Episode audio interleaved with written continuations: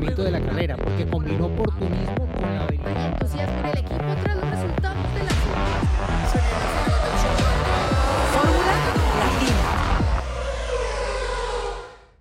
Bienvenidos formuleros, aquí estamos con Fórmula Latina para analizar todo lo que vivimos en un gran premio que ha dejado bastante tela para cortar. No sé si es una frase antigua, pero bueno, la, la estoy utilizando igual.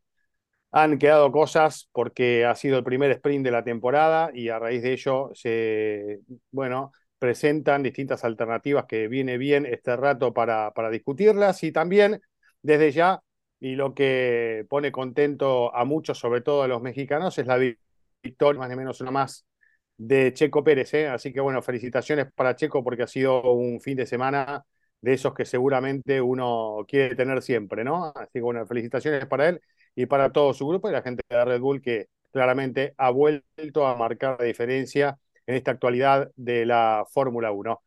¿Cómo andan? Primer eh, punto de vista, porque yo sé que hoy tenemos también algunas preguntas por allí, algunas están relacionadas con el formato de, de, sprint que se aplicó a partir de este Gran Premio. Pero bueno, antes me gustaría compartir una opinión de cada uno de ustedes. ¿Cómo andas, Gis? ¿Cómo están, chicos? Qué gusto. Sí, eh, contentos, obviamente, por lo de Checo. Doble victoria, ¿no? Eh, de por sí ya sabíamos que le iba muy bien en Bakú. Eh, los números no mienten. Y bueno, después de este fin de semana, ya no sé si decir es consagración o no, porque te digo, por los números que ya tenía, pero lo que sí es que le vuelve a hacer el honor al nombre que ha venido ganando, ¿no? El rey de los circuitos callejeros, le va muy bien ya lo dijo Christian Horner, necesita ganar en, en otro tipo de circuitos, pero eso que seguro lo va a hacer, ¿no? O sea, no, no tengo dudas, también ha tenido muy, buenos, eh, muy buenas carreras en circuitos que no son urbanos, en circuitos permanentes, así que seguramente va a tener eh, más victorias ahí. Checo lo hizo muy bien, eh, una vez más aguantando a Max Verstappen, manteniéndolo a la distancia, si bien vamos a decirlo así, Max tuvo la mala suerte de entrar a, a antes del safety car y por eso se le dio a Checo, pero al final eso es parte del automovilismo, es parte de, a todos les ha pasado muchas veces, a muchos pilotos, y lo importante aquí es que Checo aguantó esa, esa presión y no permitió que, que Max se le, se le acercara. Y del formato sprint, fíjate que eh, bueno, me voy a esperar a que nos haga el formulario la pregunta y ya después te voy a hacer esos comentarios, porque si no me voy a adelantar y no le vamos a dar el espacio a, a nuestro formulero. Pero bien, bien. Bueno, yo voy a esperar para dar mi punto sí, de vista. Sí. A ver. Presentación ajá. del señor Diego Mejía. ¿Cómo andas, Diego? ¿Qué tal, Cristian? ¿Cómo vamos? Bien, estuviste, no sé si habrá sido, yo me acuerdo de Azerbaiyán, no lo dije en el episodio anterior, que íbamos a cenar a un restaurante que quedaba cerquita de ese especie de parque, esa plaza que había céntrica, que se comía muy bien. No sé si seguirá estando, si, o, o tuvieron otra opción o, o, los invitaron a comer a otro lado, Diego, no sé. No, sigue, sigue siendo, bueno, un sitio en el que se pasa muy bien, tiene buena vibra la ciudad, cada vez más, pienso yo, o sea, comparado a la primera vez que fuimos, que parece que habían sacado a todos los habitantes de Bakú porque nadie se asomaba por una eh, terraza, por un balcón, sino acaso un gato, ¿no? que sigue siendo la ciudad de los gatos. Eso cambió. Encuentras en todas partes y, y, incluso hasta Leclerc vio uno, ¿no? Durante el sprint del mm. el sábado, ¿no? Cuando estaba liderando y estaban detrás del safety car, pero eh, se pasa muy bien. A mí por lo menos me gusta mucho, creo que, y me, me han escrito mucho eh, seguidores de la Fórmula 1 que quieren ir al Gran Premio de Azerbaiyán. Eh, la mayoría son mexicanos y se entiende por qué quieren ir allí porque ven que hay una probabilidad muy alta de que vayan a, che va a ver a Checo por lo menos en el podio eh, y se entiende, ¿no? Sus estadísticas no, no mienten.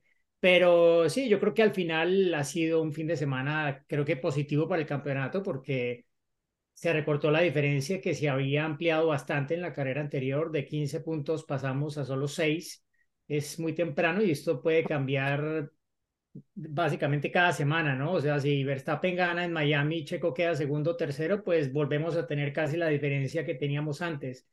Pero si Checo logra mantener el buen impulso que trae en circuitos, los circuitos que vienen pueden ser buenos para Checo. Estadísticamente, eh, eso indicarían un poco la, la cifra, los números, pero luego tendrá que corroborarlo, ¿no? Y lo cierto es que Checo tuvo una muy buena oportunidad este fin de semana, pero la trabajó, ¿no? Y creo que a mí me quedó un poco, no sé, me dio como rabia que al final no hubiéramos visto el duelo entre Checo y Max, pero a la inversa, porque si ustedes recuerdan, antes del safety car, Checo venía alcanzando a Max.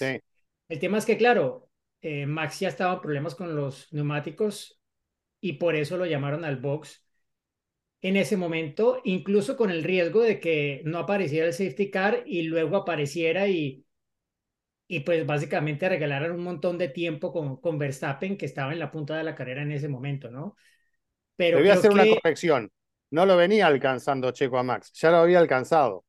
Sí, bueno, lo, lo tenía, lo tenía ahí, pero claro, lo, lo, venía alcanzando, ¿por qué? Porque, porque antes tuvo que adelantar a Leclerc, ¿no? O sea, él tuvo a Leclerc de por medio y, y una vez lo adelantó, se fue sobre Max y lo, lo puso bajo presión. Luego Max dijo que, que tal vez él debía haber gestionado diferente el inicio de la carrera tal, en fin, pero todo eso muestra, y yo también se lo pregunté en el corralito, eh, que si creía que esta era una de las mejores carreras que había hecho Checo desde que son compañeros de equipo. Y me dijo que sí, que lo reconocía que, que había hecho un muy buen trabajo el fin de semana, pero, claro, no dejó sin mencionar que, claro, que el safety car obviamente había afectado. Pero luego en la rueda de prensa, al final de la carrera, hizo, digámoslo, ese reconocimiento a Checo un poco más amplio, me, me parece, ¿no? Dijo, dijo algo como que, que lo bonito es que eh, mm, había que reconocer que, que otra persona había hecho un mejor trabajo y, y pues de alguna forma como que avaló el hecho de que Checo había sido superior este fin de semana le superó Max en la primera clasificación, la del domingo, eh, pero Checo le superó en la siguiente clasificación y luego le ganó el sprint y ganó el Gran Premio, ¿no? Y lo tuvo todo el tiempo bajo presión, no es que Max tuvo problemas porque me acuerdo mucho de algo que escribió un periodista neerlandés hace poco que marcaba las estadísticas de Checo después de Arabia Saudí y decía todas las carreras que ha ganado Checo Pérez han sido porque Verstappen ha tenido un problema. Bueno, eh, no sé, en el sprint, ¿qué problema tuvo? Que él mismo se metió en un problema con Russell. Y en la otra carrera, Checo lo venía presionando desde el principio, o sea, desde que adelantó a Leclerc, lo venía presionando y luego. Eh, Pero, a ver, Diego. Con qué responder en la carrera. Una cosa de, esto. estaba al frente Checo. Perdón que te interrumpa, pero una cosa importante mencionar esto. A lo mejor, vamos a suponer que cuando le pasan cosas a Verstappen es cuando Checo gana. Pero para eso también tienes que estar ahí. O sea, no puedes eh, esperar ganar si no estás ahí, si no estás presionando, si no estás ahí metido, si no estás en el ritmo. O sea, llámenle como quieran. Él está ahí compitiendo y está, o sea, no, por eso, es como dándote la razón. Eh, para ganar tienes que estar ahí.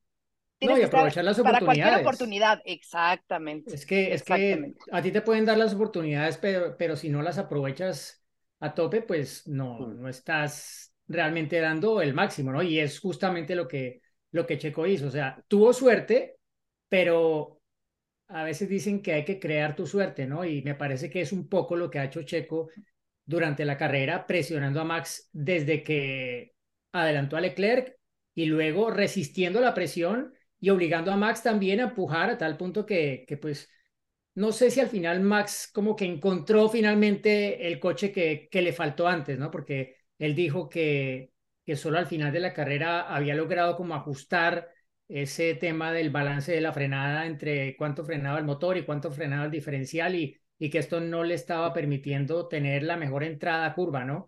Pero, a ver, Checo, Checo tiene algunas cosas a favor que, que son sus puntos fuertes versus Max, ¿no? Y parte de eso es su experiencia y es lo que le ha permitido estar al nivel que ha estado durante esta carrera, aplicando, eh, recuerdo yo, las lecciones del año pasado, ¿no? Porque esta carrera se, se pareció por momentos a la, del, a la del año pasado, en la que Checo al final se quedó pues como sin neumáticos traseros y le ganó Max.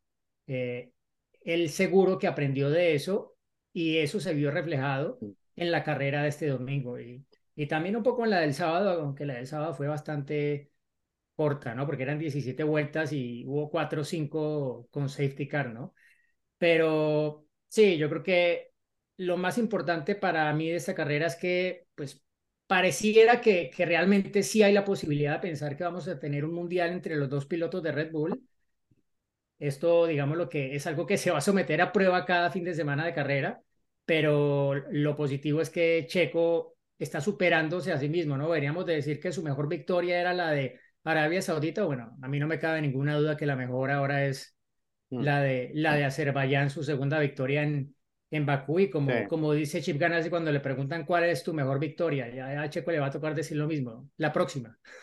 Claro, Claro. claro, está bien, está bien.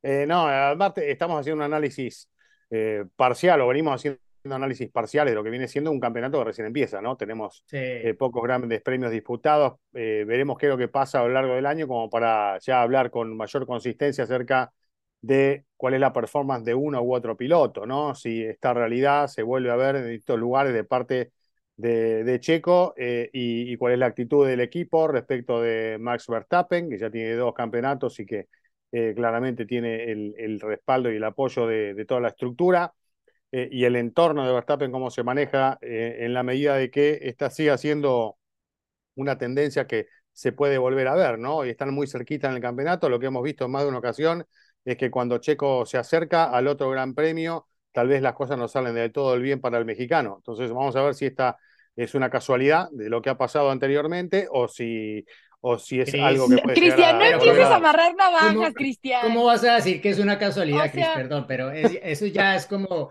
infravalorar mucho el tema. eh, Yo planteo el tema- No, no ¿Saben creo, no que haya casualidades. no, Voy a, no. voy a sacarte de, de- del, del podcast. Ya. Es un análisis caíste muy muy serio mal. el mío. Es un No, análisis no, muy me caíste serio. muy mal. No, ¿Y te voy a decir algo que me, me recordó ahora lo que acabas de decir, lo que unas declaraciones también de Checo cuando dijo, si no hubiera pasado lo de Australia, yo sería el líder del mundial, ¿no? Ese misterio de qué pasó en Australia, porque obviamente, eh, yo le quiero creer a Checo, ¿no? O sea, de que pues, obviamente el coche no estaba mal, no es que él dejó de aprender a manejar de un día a otro, ¿no? Eh, obviamente las declaraciones de Helmut Marko no ayudan, pero nunca han ayudado. Eh, pero, pero yo creo que este año es muy distinto para Checo. Te voy a decir por qué. Uno, porque ya lo hemos visto que está mucho mejor adaptado al auto. ¿Se acuerdan que se lo comentaba yo eh, cuando que lo vi antes de que iniciara la temporada y que me dijo, voy a estar muy bien con este coche? Entonces creo que eso le ha ayudado bastante, ¿no? Está muy cómodo, muy cómodo con el RB19. Eh, es un piloto muy maduro, ¿no? Ya eh, después de más de 10 años en la categoría, pero obviamente el estar con un piloto como Max Verstappen eh, como compañero de equipo le hace sacar aún más lo mejor de él, ¿no? Si de por sí siempre Checo lo hemos visto, lo, lo, y, y, lo compartí justo para el, el show de la Fórmula 1, Diego. Eh, Checo siempre fue el mejor del resto, ¿no? O sea, en ese, en ese estándar estuvo, con los autos que le daban y que con las posibilidades que tenía para hacerlo. Con los neumáticos, con sacando podios en, en, en escuderías en las que no estaba para, para eso. Entonces ahorita le dan un auto ganador, pues sigue maximizando esas oportunidades, más toda la experiencia que tiene y encima obviamente la presión de tener a un compañero como Max. Entonces, Checo está sacando lo mejor de él y creo que esta temporada es justo esa, o sea, en la que ya eh, ya dejó de la adaptación del equipo, ya también, obviamente, las cosas que han pasado con Max, los dimes, los diretes, lo de Brasil, lo de, no, ya sabes, como todas esas cosas, es un checo distinto el cómo se está aproximando a esta, a esta temporada, Pero yo creo coincido yo. plenamente con eso, ¿eh? Que no sé si interpretaste mal lo que dije. Yo coincido. No, Ah, a ver, a ver. explícanos, lo de casualidad. Sí, sí, sí, a ver. No, lo que yo digo que cuando Checo ha estado cerca en el campeonato de Max, al gran premio siguiente algo pasa que hace que esa sea otra, que, que la realidad sea diferente y que Max se vuelva a escapar. Eso es lo que estoy manifestando. Ha pasado en Pero, más de una pero ocasión. ¿qué es ese algo? ¿Qué es ese algo? ese algo, algo que de repente hace que el auto no funciona o que este, por casualidad eh, no, no, no tiene un buen resultado en la clasificación o, o vez se transmite algún problema en el Gran Premio, pero pueden ser casualidades. No, no digo que, esté dándose este, de manera este, adrede, ¿no? Puede ser una casualidad. Y no estoy hablando del manejo de Checo, que coincido plenamente con lo que vos decías. Lo que abro el paraguas a que este, y lo hemos visto en más de una ocasión.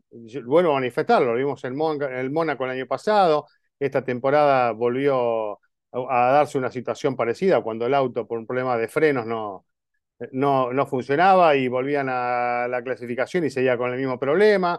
Eh, Chris, se vuelve a escapar Max, ahora se acerca Checo, vamos a ver, esperemos que todo siga dándose de manera normal eh, en este Gran Premio, eh, porque si no vamos a, a poder interpretar de que, bueno, este, incomoda cuando, cuando Checo se acerca, cuando tiene la posibilidad de, de liderar el campeonato en algún momento, cosa que puede Sí. suceder, ¿no? Porque Pero nadie Chris, está... a ver, a ver, Chris, eh, pa- para un momento.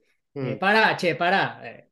Eh, a ver, es, es muy fácil como echarle el agua sucia a Red Bull y decir, "Ah, mira, es que ellos cuando quieran frenan a Checo. Y puede ser así, ¿no? Puede ser, perfectamente puede ser el caso. Eh, que puedan ponerle el tate quieto, como decimos en Colombia, a, a Checo para que no ponga más nervioso a Max y se, se vaya a la cosa más tranquila dentro de Red Bull y ganen sus títulos y Max campeón del mundo ter- tercera vez y Red Bull campeón de constructores y todos contentos. Eh, pero, a ver, te voy a decir, te voy a poner un ejemplo. ¿Qué hubiera pasado si el que hubiera estado liderando la carrera el domingo era Checo Pérez y lo llaman a boxes? ¿Qué estaría Complot, complot, complot, complot, complot. A ver, a ver, otro, otro punto, otro punto. Forma Eh, parte de esto, de, de lo que es la polémica, de lo que genera un Gran Premio de Fórmula 1 y distintas situaciones, tranquilamente. En México estarían todos agarrándose la cabeza Ah, bueno, por eso. una Pero situación mira, así a la inversa. otro tema. Pero no otro pasó tema, eso. Pero igual, no Otro importa. tema, mira, mira, Ese es un tema. hecho aislado igual. Es Pero mira, que... para, para, déjame hablar. Te voy a poner otro tema. Ah, pues ya hablaste mucho. el No, ring, no, no, no, no, no, ring. otro tema, otro tema. En Arabia Saudí, faltando, no me acuerdo qué número de vuelta, les dijeron ya, hasta aquí. Bandera cuadros para ustedes, van a acabar así, punto. No, no arriesguemos el coche. Yo reconozco que Red Bull los dejó correr ese fin de semana hasta el final, con las mismas posiciones, ¿no? Porque en Arabia Saudí no es que les dijeron ya, hasta aquí iba ganando Max, iba ganando Checo también. Entonces, a ver, es muy fácil señalar cuando las cosas se van a favor de uno y se, como que se rompe ese balance y ese equilibrio. Pero más difícil es reconocer cuando, digámoslo, les han dado las mismas oportunidades. Y creo que este fin de semana ha sido el caso, ¿sí? Porque bien habrían podido, no sé, hacer otra cosa, ¿no? El equipo tiene infinidad de mecanismos Claramente. para, para hacer lo que ellos necesiten que pase, pero no lo han hecho, ¿no? Y la prueba es que este fin de semana los dejaron correr hasta el final. No estoy diciendo que iban al 100%, iban al 100% los pilotos de lo que tenían. No sabemos si Red Bull tiene más y probablemente tengan más, pero así todo le ganaron a Leclerc por un pit stop de diferencia, por más de 20 segundos. Sí, sí, una Y lo barbaridad. dejaron hasta el final, hasta la última vuelta, en la que Max se fue a buscar su vuelta rápida en carrera, sin saber que Russell se la iba a quitar así, se la iba a arrebatar en la última vuelta, ¿no? Sí, Eh, no, yo lo que, discúlpame, yo lo que quiero sumar es eh, que, y algo lo hablábamos seguramente, creo que fue en el episodio anterior, que la supremacía, ojalá que esta supremacía que tiene hoy eh, el equipo Red Bull en la Fórmula 1 le, los lleve a, abrir el juego entre sus pilotos, ¿no? Yo creo que sería lo más sano y estaría bárbaro, ¿no? Porque uno empieza a jugar con el tema de el piloto 1 y piloto 2 cuando están las cosas apretadas, cuando tiene eh, a otro rival muy cerca, cuando está en peligro la posibilidad de un campeonato, eh, cuando eh, las distintas carreras que van pasando te van demostrando que vos tenés una su- superioridad, te vas escapando en el campeonato, estás siendo, digamos, contundente en el rendimiento en todos lados, bueno, a veces, eh, la historia no marca esto siempre, pocas veces, pero a veces se puede llegar a que un equipo tome una determinación de que sus pilotos vayan por lo suyo y le den lo mejor, como no dudo que le dan lo mejor, lo que sí, a mí permítanme eh, el, el derecho a tener alguna duda sobre determinadas situaciones que en algún momento se dieron, que son mínimas, son mínimas, pero que marcan la diferencia. Eh, puedo, puedo estar equivocado, no tengo las pruebas como para poder este, presentarlo. Esto no es un tribunal, no es un juicio, nada, es simplemente un punto de vista de algo que uno viene Es que lo que tú no sabes es que ya nuestros formuleros te están linchando en el chat. Bueno, No, no es cierto. importa. No, Que se Luis, que se arregle cada uno con, con, con lo que quiere hacer. Cada uno es Es dueño de lo que hace y responsable lo de lo que estás hace. diciendo por las situaciones como se han dado. O sea, estoy de acuerdo contigo en eso, ¿no? Pero lo que digo, entre broma y, y no broma, pues obviamente no crear esas especulaciones, pero sí, eh, se puede ver de esa forma también, ¿no? De acuerdo. Bueno, ve- ¿alguno de ustedes está absolutamente seguro que no es así? O, o seguro de que yo no estoy seguro de que sea así. Pero ¿alguno de ustedes está seguro de que no es así? ¿Qué cosa? Bueno. ¿Cuál es la pregunta? Lo que yo estoy manifestando. ¿Cuál es el así? El a- ¿Qué quiere decir así? A ver, que, Queremos ejemplos puesto en claros. que en determinados momentos Red Bull no le ha puesto la atención que requiere Checo Pérez para evitar que esté por delante de Max Verstappen en el campeonato. ¿Ustedes creen que esto pudo haber pasado? ¿Están seguros de que esto nunca sucedió? Así como les pregunto, ¿están seguros de que sucede lo que ustedes dicen de que ¿Estás hablando de cosas no suceden. 2023 o de 2021, 22 y 23? estoy hablando de, si querés, los últimos dos años? Bueno, no, o sea, el año pasado Checo no estaba a la altura de Max. Eh, básicamente estaba todavía tratando de adaptarse. Algunos circuitos le iban bien al inicio del año, igual que este año, pero no tan bien. Lo que, lo que a mí me parece muy claro es que el RB19 es un coche que, como lo dijo Giselle, porque lo hablaron antes de que arrancara la temporada, sí que incorpora algunos rasgos que, por lo que hemos visto hasta ahora, permiten que sea un coche, digámoslo, más neutro entre lo que le sirve a Max y lo que le sirve a Checo. Y Checo puede estar más cerca de Max en promedio, ¿sí? Por lo que hemos visto hasta ahora, repito, porque igual y se van desarrollando a lo largo del año y de pronto pues pasa lo del año anterior que lo que decía Checo, el coche se está alejando de mí, sí, y puede, puede volver a pasar. El problema es que es, es menos probable que pase por una sencilla razón, porque no es tan cerca de Red Bull. Entonces, Red Bull no necesita encontrar un montón de tiempo. A ver qué pasa cuando arranquemos la temporada europea y si lo que dice Christian Horner en realidad sucede o no, que dice, claro, es que ahorita en la temporada europea viene Ferrari con sus actualizaciones y viene Mercedes con su cambio de concepto, etcétera, y ellos van a mejorar un montón. ¿Y qué? ¿Y Red Bull no? ¿Cuánto tiene Red Bull bajo la manga? Eso no lo sabemos. Entonces, cuando tienes el rival ahí respirándote en la nuca, a ver, tú tienes que, que decidir cómo, cómo te la juegas y cuál es tu caballito de batalla. Y era claro que el caballito de batalla de Red Bull era Max Verstappen porque era el campeón del mundo y porque era el piloto que estaba cada fin de semana ahí. Checo estaba ahí a veces, pero no siempre. Y tú no te Sí. la puedes jugar con un piloto que no está cada fin de semana ahí. Este año no es la misma situ- situación, es un contexto completamente diferente. Y a Red Bull, y esto es una opinión personal, le sirve mostrar que está dando la oportunidad a que sus dos pilotos peleen el mundial. ¿Por qué? Porque de alguna forma, digamos, lo está haciendo algo en favor del deporte y de la, de la categoría. De otra forma, nada, fácilmente podría decir Red Bull, mira, esto Jean Todt ya lo demostró hace 20 años. Esto, todas las carreras, a Max, a Max, a Max, no importa que sea campeón en julio, agosto, septiembre, pero las cifras son las cifras y aquí tenemos que ganar. El espectáculo me importa cinco, punto.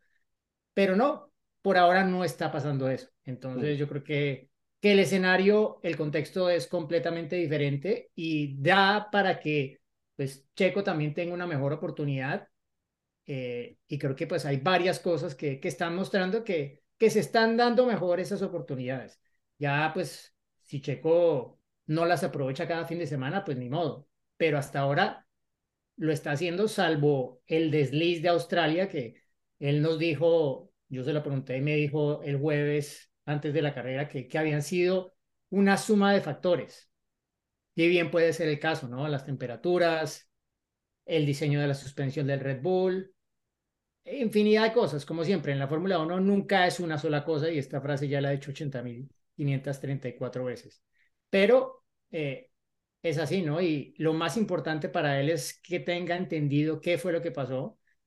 Mm, a ver si en Imola nos encontramos otra vez con temperaturas bajas, puede que nos encontremos con temperaturas bajas al final del año y que se preste para que haya de nuevo este escenario como el que vivió de crisis en, en Australia, pero pienso que cuando entremos ya ahorita en mayo, junio en Europa y en el resto de carreras hasta septiembre, pues esto no debería, digámoslo, generarse porque el contexto no estaría como presentándose para que esa situación se volviera a repetir, aparte de que Checo ya sabrá cómo, su equipo tomar las acciones para que no se repita, ¿no? Pero, pero más allá de eso, pues nada, tiene que ser consistente, tiene que estar al nivel de Bakú cada fin de semana. No de otra forma puede aspirar a mantener vivas sus opciones de ser campeón del mundo. Absolutamente, absolutamente. Bueno, eh, queda, no, tampoco quería que esto sea el tema de hoy, pero este, es una Ah, reflexión. ¿Y de qué vamos a hablar, che? Ah, ¿De qué vamos a hablar? Después vamos a hablar de Ferrari, por ejemplo, a ver qué, qué pasa, cuál es la Sí. realidad, que se muestran en una vuelta este, competitivos y, y después se empiezan a desinflar por la supremacía de, de Red Bull y de lo que ustedes quieran, pero uno de los grandes temas es el formato, ¿no? De este fin de semana. Tenemos una pregunta relativa a eso, ¿no? A ver, vamos a escucharla. Hola, bueno, eh, mi pregunta era, primero eh, que nada, agradecerles por aceptar mi pregunta y la pregunta era, ¿qué opinan del nuevo formato sprint, visto cómo se dio todo y si creen que valió la pena? Así que esa es mi pregunta, saludo para todos, aquí Fede desde Montevideo, Uruguay. Hola Fede, gracias por tu pregunta. Bueno, está eh, en boca de todo el mundo, ¿no? Las sensaciones que ha despertado este nuevo formato a lo largo del fin de semana.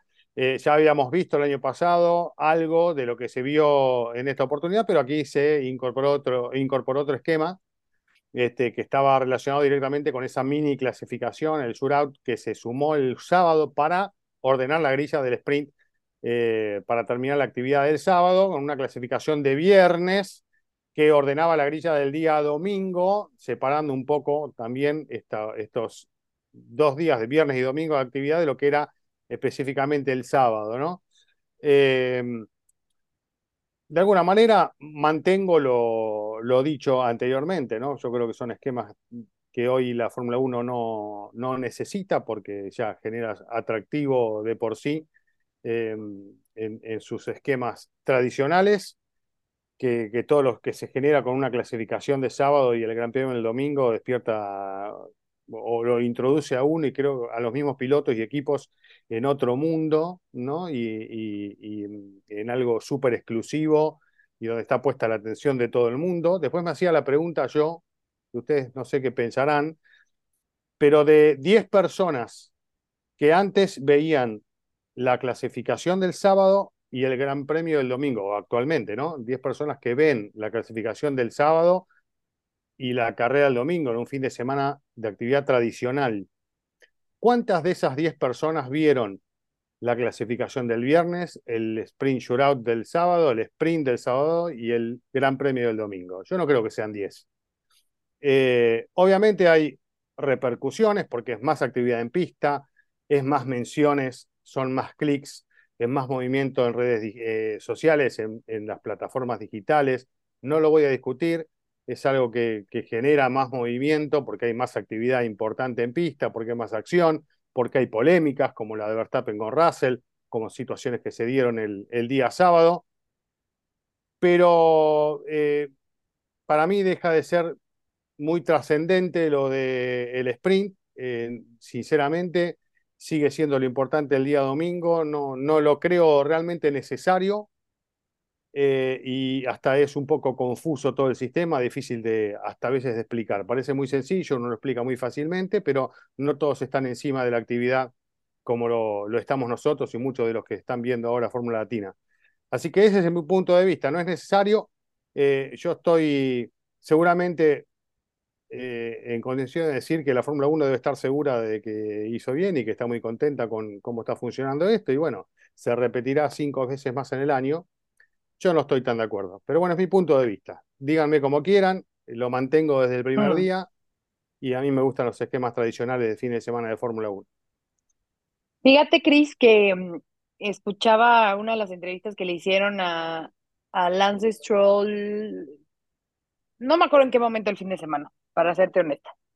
Pero eh, lo que él decía era que obviamente pues no sabía ni a qué hora era qué, ¿no? O sea, él era como que nada más estaba esperando que le dijeran, súbete al auto, bájate el auto, ve a entrevista, o sea, como que no, pues no entendía un poco de cómo iba eso.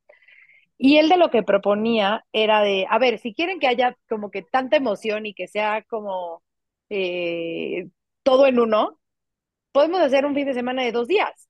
O sea, simplemente sábado eh, práctica, clasificación y domingo carrera. Le mete más emoción el que tengamos una práctica, como lo vimos ahora, una práctica simplemente, eh, se ajusta lo que se tuvo que ajustar, le mete más presión a los equipos de que tengan que trabajar solo en ese tiempo, ¿no? Sin la necesidad de a lo mejor tener esas tres prácticas en un fin de semana normal donde puedes explotar más cosas o en este formato sprint que a lo mejor, bueno, no es práctica, pero al tener la otra clasificación y la mini carrera o el sprint, de alguna forma también aprendes del auto y condensas todo en dos días, le das mucha emoción y al final haces que los equipos eh, trabajen a tope y al límite con una sola práctica, de ahí a directo a clasificación, a dar lo mejor, ¡pum! Y al día siguiente eh, la, el gran premio que es obviamente el que, el que otorga lo, los buenos puntos. Creo que, creo que la mayoría de los pilotos coinciden mucho con esa idea, ¿no? Se les ha hecho ya muy largo el fin de semana y sobre todo en un fin de semana eh, con la sprint, sí de emoción, sí a lo mejor, pues si les va bien el fin de semana, por ejemplo, Checo, voy por ejemplo, eh, no es que él lo haya dicho ni nada, ¿no? Pero un, muy fin de semana que te va bien, eh, que sumas más puntos y todo, pues vas a estar contento, ¿no? Obviamente cada quien va a hablar como, como le va en la feria, pero al final es demasiada presión para tanto para los equipos como para los pilotos. O sea, ya lo veíamos con Logan Sargent, ¿no? Pudo disputar esa carrera sprint porque tuvo un incidente en la, en la sesión de quali y es muy pegada una con la otra. Eh, yo eh, quiero agregar, nosotros no queremos... Yo no puedo opinar. Perdón, ahora te, di- ahora te doy la palabra, pero aprovechando lo que dijo Gis. La Aparte, pausa. como hiciste, como hiciste una pausa, aproveché y me metí Claro, acá. claro, el que levanta, claro. el que levanta antes se durmió. No, yo adentro. levanté, yo no había acelerado, boludo. Bueno, en en No, México digo- dice, decimos, el que se fue a las villas perdió su silla. sí, acá, este, ¿cómo dice? Eh, ah, bueno, no me acuerdo, se me fue. De- ya se me Estamos viene- en ibas a decir algo de lo mío. Ah, no, no, que cocodrilo que duerme es cartera, le dicen acá. Ah. Cocodrilo que duerme es cartera.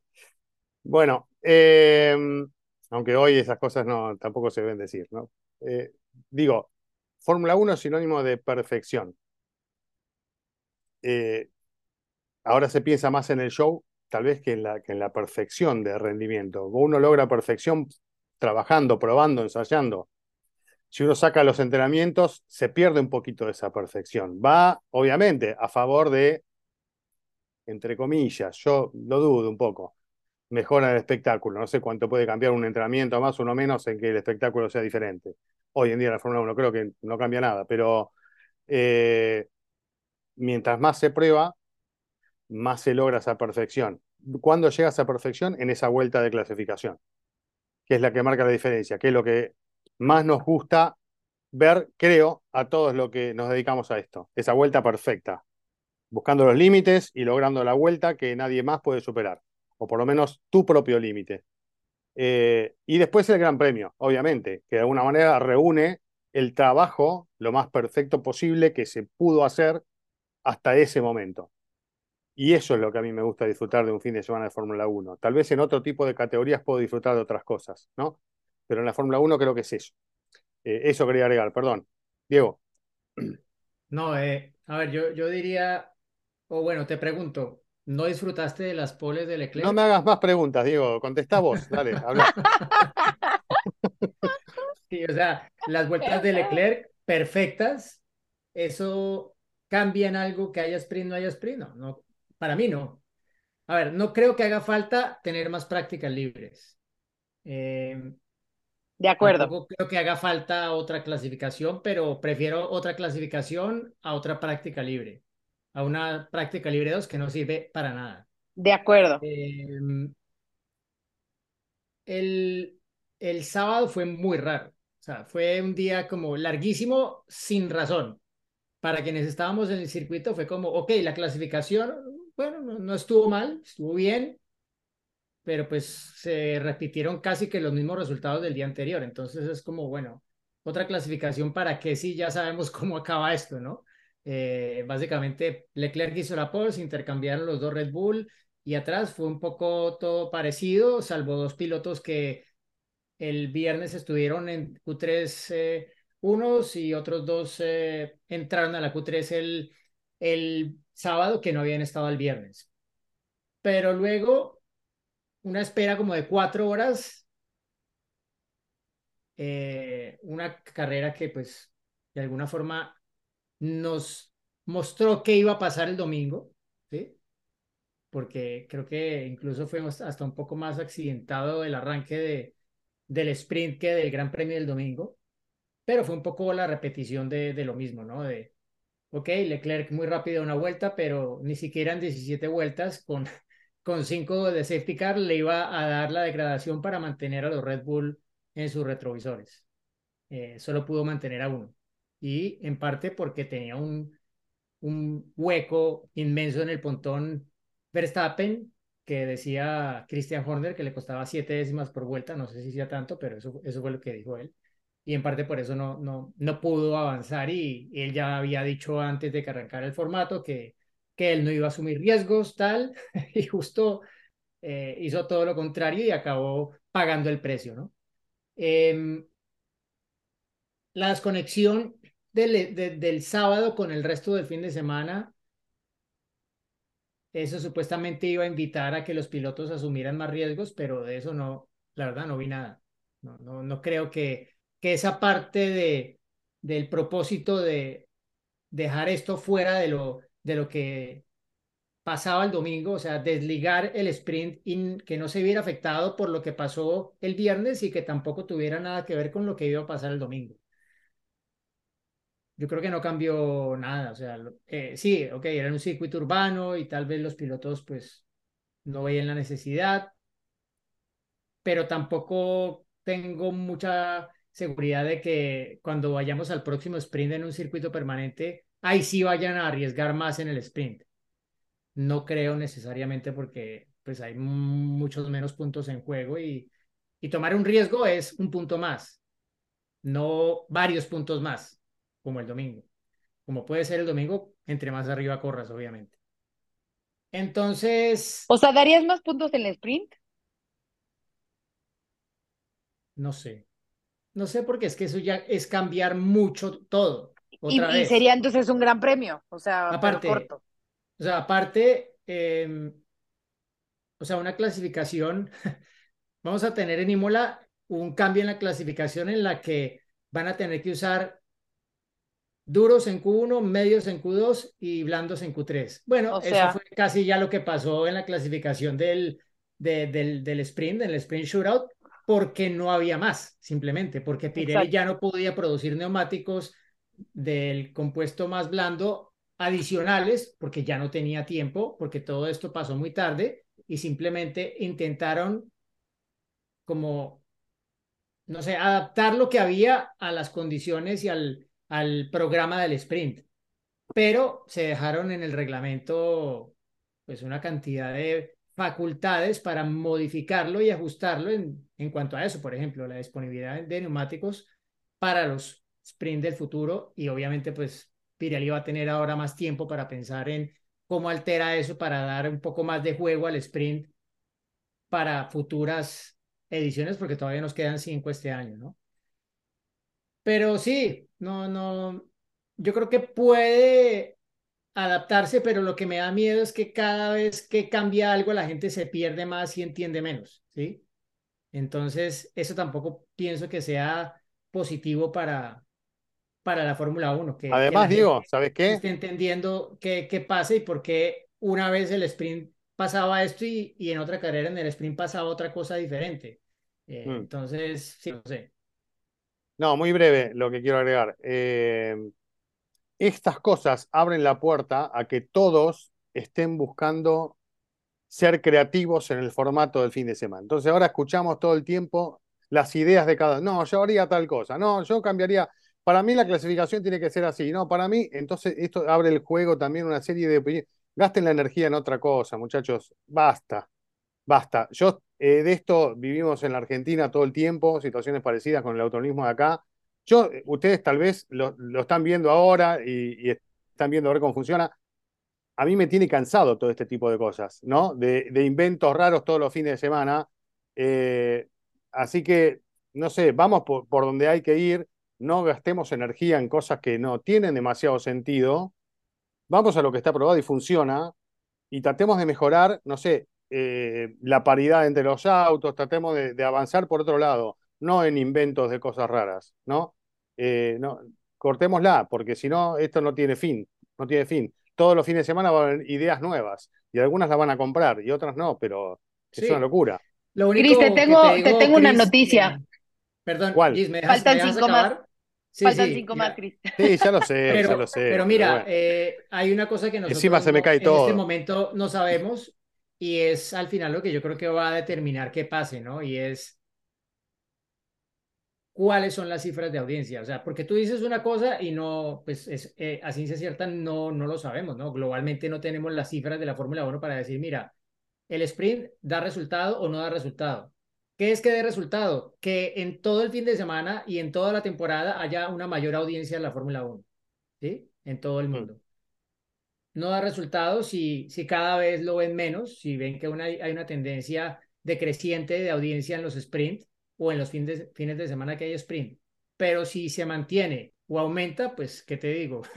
Eh, por más de que no te guste o que no nos acabe de gustar o convencer X o Y del sprint, va a seguir pasando, ¿no?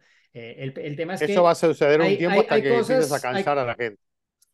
Bueno, pero es que el, el cansar a la gente, ¿cómo lo mides? Con las audiencias. O no, tal vez. En el tiempo, en el largo plazo, porque esto Sí, no por se ve al eso. corto plazo. En el corto Pero en un plazo es una, una línea ascendente, porque wow, es la novedad, mirá más cosas. En el Por eso. largo plazo, Por eso. Chris, pero, pero hay seis sprints y están repartidos a lo largo del año. Y es lo que te decía. Si tú ves una tendencia decreciente en el sprint, ahí te va a quedar muy claro.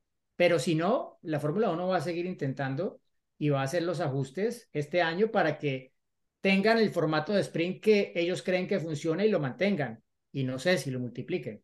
Eh, pero pues, lo que te decía, las cifras las tienen ellos. Nosotros aquí podemos tener opiniones a favor y en contra, pero al final lo que dicta si van a seguir, no van a seguir y cómo van a seguir son estas dos cosas que ven aquí, multiplicadas por cuántos millones, cuántos Sí. ojos estén sobre la Fórmula 1 Claro. a lo largo del año y cuál sea la tendencia de la televisión global. Por eso, bueno, por eso me podía poner Bueno. a ver tenis. Vamos a ver tenis y listo. Mejor vamos a hablar de Ferrari. A ver, eh, ya mencionaba Diego eh, Leclerc eh, haciendo la pole en las dos eh, qualis. Me parece que sí han dado un paso adelante, ¿no? Desde Australia ya venían diciendo que se sentían mucho mejor en el auto. Se ve que están en esa progresión y que van avanzando, obviamente más todas las mejoras que se traigan en la temporada europea. Pero bueno, por lo menos a una vuelta ya le pueden competir a Red Bull, ¿no? Pero falta la parte más importante, porque la quali pues no es donde se ganan los puntos, ¿no? Eh, ya por lo menos estuvo ahí en el podio, ya entonces le empieza a hacer esa pelea con eh, Aston Martin, que también Fernando dijo que había tenido suerte, ¿no? Pero, o sea, Ferrari había tenido suerte, ¿no, Charles? Pero eh, es importante, obviamente, eso, ¿no? Que pueda entrar en ritmo, que lo puedan mantener y también el tema de la degradación de los neumáticos. Es un tema que ya veníamos desde la temporada pasada, ¿no? Que le está afectando bastante a, a Ferrari. Es donde obviamente tienen, tienen que trabajar, pero sí considero que lo que vimos este fin de semana es una progresión, hay una mejora y creo que van encaminados. No sé si para ilusionar que van a estar ahí, ahí, ahí todos los fines de semana, pero por lo menos eh, ya se empieza a ver un poco de más luz. Yo deseo fervientemente que Ferrari, Aston Martin y Mercedes, que son los que más cerquita están, puedan achicar esta diferencia con Red Bull y, y que una vez ya entrado el año tengamos más participación de ellos por, por los puntos de, de relevancia. Así que no pierdo las esperanzas de que este campeonato, que ya es atractivo por sí mismo, porque este, es atractivo desde el primer momento, siempre lo es la Fórmula 1, eh, siga haciéndolo cada vez más, ¿no? Con la posibilidad que tienen estos equipos de pelear más cerca y, bueno, ver qué pasa. Y ver con Alonso también si definitivamente en algún momento llega esa victoria número 33 con la que están jugando todos eh, y que es una realidad que tranquilamente se puede dar, ¿no? Hay que ver algunas situaciones de carrera que sean propicias para que esto termine sucediendo, pero bueno, no es algo que, que, que sea descabellado, ¿no? Eh, así que bueno, ahí disfrutando un poco de todas esas cosas también, ¿eh? No todo es negativo, yo me divierto un poco con estas cosas también, pero doy mi punto, mi punto de vista de qué cosas me gustan, qué cosas no me gustan, y trato de ser muy claro. Pero, pero disfruto de todo esto también. Te ¿eh? queremos, Cristian, te queremos. Noto, te queremos, noto, Cristian, noto te es queremos. muy aburrido con el, con el Gran Premio de Azerbaiyán.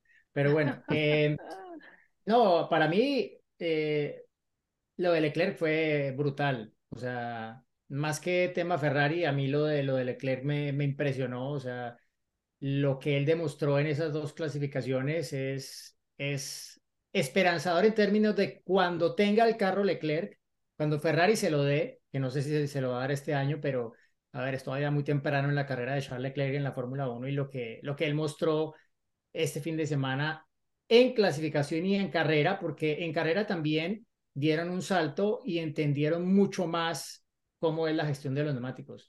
En el Gran Premio pasó una cosa y es que forzados un poco por cómo se dieron las cosas al inicio con el incidente de, de Brice y cómo esto forzó a todos a entrar a boxes muy temprano, más temprano de lo que se planeaba para esa parada, que se pensaba en ese momento, bueno, van a tener que hacer dos paradas. Y no, hicieron una porque descubrieron que el neumático duro aguantaba casi que toda la distancia de la carrera. El tema es que lo fueron gestionando y durante la carrera fueron descubriendo qué tanto realmente iba a durar. Y Leclerc probablemente al final de la carrera se habrá dado cuenta que, que lo gestionó de más porque vieron que al final tuvo un repunte muy bueno y logró mantener a raya a Alonso sin problema. O sea, Alonso se le acercó porque él estaba gestionando más que Alonso y Alonso venía gestionando más desde antes y luego empezó a empujar antes que Leclerc. Pero como luego resolvió la carrera Leclerc, yo creo que pues, muestra que, que, que él también ha entendido algo en torno a la gestión de los neumáticos de, del Ferrari, que seguramente el equipo lo va a llevar adelante a las próximas carreras. Eso además de cosas que vendrán del Gran Premio de Miami en lo técnico. Le, preguntaba a Leclerc si tendríamos que esperar hasta Imola para ver las grandes mejoras de Ferrari y él me dijo en el corralito que, en la próxima carrera iban a ver algunas cosas. No sabía si iba a ser suficiente para mantener el nivel de Miami el año pasado cuando estuvieron ambos Ferrari en primera fila, como ustedes recordarán, aunque la victoria se la llevara al final Verstappen, pero eh, en ese sentido hay la esperanza de que en Miami muestren algo más y que luego en Imola muestren otro poco más. Pero esto con el asterisco, como lo decía antes, de que no sabemos realmente cuánto más tiene Red Bull bajo la manga. Eh, y Aston Martin, bueno, Aston Martin creo que las clasificaciones, ambas del fin de semana, como que los colocaron un poco más en la realidad del equipo que son en este momento, ¿no? O sea, el no verlos a la altura de lo que habían conseguido en resultado, de estar en el podio en las tres primeras carreras en forma consecutiva, nos generó un dibujo de Aston Martin de que estos ya están como equipo tope. Y yo creo que lo que pasó en la clasificación, un poco también en la carrera, nos muestra que todavía no lo son, ¿sí? Que están rumbo de serlo, pero que, a ver, se habían colocado el listón muy arriba e iba a ser insostenible la racha de podios de, de Fernando Alonso, aunque estuvo cerca de, de volver a conseguirlo, ¿no? Porque inquietó a Leclerc en esa parte final de la carrera, aunque Leclerc hubiera tenido con qué responder. Pero, pero sí, vendrán mejoras de, de Aston Martin en las próximas carreras con, con seguridad también y veremos, pues, en realidad, eh, en el Gran Premio de, Azerbaiyán, lo único que, que tuvieron importante fue el ala trasera de, baja carga, que desafortunadamente pues, tuvo ese problema con el DRS que, los complicó más de lo que los ayudó al inicio del fin de semana, pero luego ya en carrera aparentemente lograron solventar el problema y, y, y hacerlo funcionar, ¿no? Pero, pero todavía sí, le queda, le queda terreno por mejorar a Aston Martin y ahora entramos en el mes de mayo en el que ellos van a empezar a mudarse a la nueva fábrica. Y habrá que ver qué tanto entorpece esto al equipo técnicamente, qué tanto perjudica su, su Hmm. capacidad de respuesta en lo técnico. eh, cuando sus rivales, hablando de que sus rivales son Ferrari y Mercedes, que no se van a mudar a ningún lado y que tienen todo muy organizado, van a responder ahora que empecemos la temporada Sí. europea. Entonces, eso, ese arranque a partir de Imola, sobre todo, va a ser una buena prueba para, para Aston Martin. Ellos arrancaron la temporada con un super coche, pero ahora el tema es, ¿y el super equipo qué tan cerca está de serlo? Ahí vamos a empezar a tener algunas, algunas pistas, pero bueno, están rumbo de serlo. Y bueno, y ojo porque las mudanzas son muy estresantes y a ver si se olvidan algo, ¿viste? O pierden algo, ¿viste? Que en las mudanzas siempre perdés algo, no lo encontrás. Espero que no sea este el caso. Pero bueno, para terminar, chicos, eh, se viene Miami, ¿no? Porque eh, un viaje bastante corto de Azerbaiyán a Miami, pero bueno, eh, Claro, ahí está. Nosotros- cortísimo. nos- me acuerdo nuestra experiencia de Canadá a, a Bakú en, A en Bakú, aquel sí. momento, eh, en una semana, y bueno, ahora se da la inversa, va para el otro lado, eh, pero bueno, con mucho entusiasmo por lo que viene eh, en este circuito, ¿no? de, de Miami, que vamos a ver cómo- con qué nos, con qué nos sorprende en esta oportunidad, en su segunda edición, ¿no? Ganas de verlo girar ya, por supuesto. Mucho calor va a ser, eso sí seguro. Hay alguna probabilidad de lluvia para el domingo. eh, que a ver si no acaba siendo un, un aguacero. Bueno, la pista estuvo inundada hasta hace un tiempo, ¿no? Y un aguacero hace no Es que muchas semanas estuvo, en- estuvo lloviendo en- diario. O sea, Sí, toda la no, o semana sea, pasada llovía bueno, por lo menos una vez al El día. aeropuerto de, de Fort Lauderdale estaba inundado, ¿no? En- Sí, en- terrible en fue eso. medida, terrible. Entonces, sí, ojalá no, no acabe siendo, como lo dijo Sebastián Vettel, que iba a ser el primer gran premio bajo agua el año pasado. No sé si se acuerdan que llevaba la camiseta con, con esto de que iban a correr en no sé qué año ya bajo la, bajo el agua con el snorkel, ¿no? Pero, pero bueno, sí, porque cu- cuando llueve en Miami llueve muy, muy, Sí, muy duro. fuerte. y- Tropical al no, son. Exacto, no, no sería agradable para, para pilotos y equipos eh, poner a prueba el sistema de desagüe de- del circuito de Miami. Ojalá Bueno. que por lo menos eh, eh, haya más rebases, ¿no? Que era lo que se esperaba el año pasado. Esperemos que con los ajustes que, que han hecho en la pista y el asfalto, eh, por lo menos haya más espectáculo. Eso es lo que por lo menos se, se espera, ¿no? A ver, ¿qué Eh, traes, Cris? estoy, no, no, estoy en Grid Rival, eh, un desastre. 1127 mi posición eh, en, en Grid Rival con A ver, porque, ¿sabes qué? sumé A mí me fue... 868 este fin de semana. No me fue mal, pero bueno, este, me sacaron, me siguen sacando diferencias. Me cuesta salir de ahí, eh, aunque avancé bastante. Y felicitaciones a M Pinera 87, que es el puntero en la Liga de Fórmula Latina. Así que a Muy seguir bien. para adelante. No, bueno, O sea, fíjate, yo estoy en 1230, o sea, terrible. Llegué a estar 600 o 300, ya ni me acuerdo esta temporada, y ahora ya estoy 1230 y, y al, pa- a pesar de todo no me fue tan mal, o sea, mi equipo subió 5 millones, casi 7, digo, casi 6, 5.7, pero aún así, no, tengo que seguirle dando. Lance Stroll me dio 286 puntos, Muy bien. pero bueno, Bueno, eh, a no pues ya, a empacar, ¿no? la- Nos vamos a Miami, ¿eh? ¿o qué? Bueno, ¿quieren contar algo antes de, de Miami o No, no? yo creo que ya la anécdota para Miami. Sí, Ok, Sí, la dejamos para Miami. la dejamos para Miami. Así Sí, que bueno, a nos vamos. Qué, qué celebrity nos encontramos ahora. Un montón, la lista está larga. Muy Está bien. Eh, invita, inviten a todas para estar en Fórmula Latina, por favor. ¿eh? Ok. Se van sumando de a poco. Que hagan fila. Después hacemos una lista de todos los que quieran estar con nosotros. Claro. Bueno, Bueno. eh, chicos, nos vemos. Gracias a todos por acompañarnos una vez más. Bye. Chau. el adelantamiento de la carrera porque combinó oportunismo con la habilidad.